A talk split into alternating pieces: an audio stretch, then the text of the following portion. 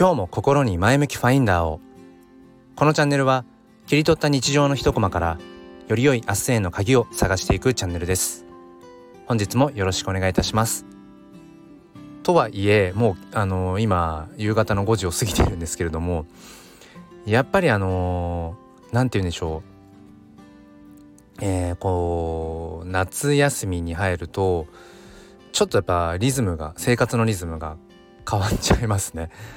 うん、朝もいつも通りこう収録しようかなと思ったんですけどあの先日お話ししたんですがあのこの夏まあ一つね、あの楽しみにしていた、えー、ゲームソフトを、えー、購入しましてそれが昨晩届いていてもう今朝はいつものルーティンだと、まあ、朝起きてえー、っと食洗機あとは乾燥機、ね、洗濯機のね乾燥機。まあもろもろこう片付けて、えー、まあ、それからこうちょっと自分の一人時間、まあ、家族が起きてくるまで、まあ、自分の時間っていうところなんですけれどもでその時間の中でうんそうだな、まあ、そのスタイフの収録をしたりだとか、まあ、その他の SNS でまあ主にアウトプットですかね、うん、発信してうんっていうような、まあ、大体そんなあの毎朝のサイクルだったんですけれどもえっ、ー、と時々そこにそのゲームというものが、えーと、参入してきます。で結構そのゲームっていうものは他のその普段やっている SNS に比べるとかなり競合なんですよね。うん、あの時間は変わらずねこう自分が使えるその可処分時間っていうのは変わらないんだけれども、えー、そこにうんゲームっていうのは結構なパワーを持って、えーと存在感をうん結構見せつけてくるんですね どういう抽象的な話だって感じですが。でえっ、ー、となんかなんでしょうねすごく楽しみにしていることを僕はなんだろうね楽しみにしすぎてしまうとなんかねそれに取り掛かるのが逆にこうかえって遅くなったりするんですよね。これ変だなと思うんですけどだから朝も起きて一通りこのね家事が済んだからさじゃあ自分の時間だ。ですぐゲーム始めればいいのに、えー、ゲーム開封してスタートすればいいのになんか変に自分をこうもったいぶらせるっていうかなんかこうじらさせるっていうんですかね。そんな日本語ないな。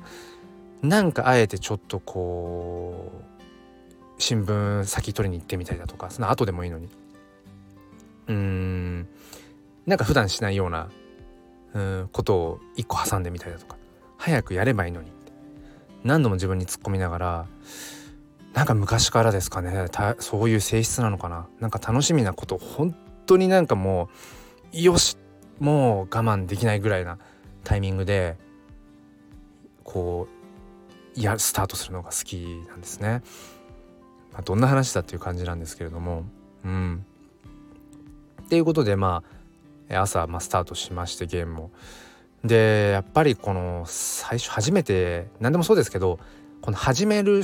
前手前っていうのかな？手前から始めたその瞬間がやっぱ最高地点な気がするんですよねいつもね。うんどうしてもやっぱりそこからだんだんだんだんこう下がってい ってしまうっていうところはあるんですが。でなんかなるべくその下がっていく手前の状態をキープしたくてだから今日はまだやるやれる時間はあったんだけれどもなんかあえて早めにやめましたゲーム。どんだけ自分に対してそのストイックなんだと思うんですけどまだやれる時間はあるのに家族は起きてきていないのになんかもったいなくて。うん。なんか皆さんそういう経験ありますか？なんかなんて言うんでしょうこう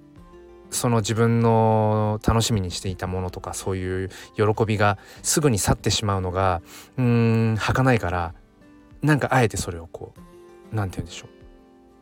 言葉がうまく浮かばないな。なんかこうもう少し眺めていたいんだけど眺めれば眺めるほどどんどんそれはこう光を失っていくから袋の中に閉じ込めちゃうみたいう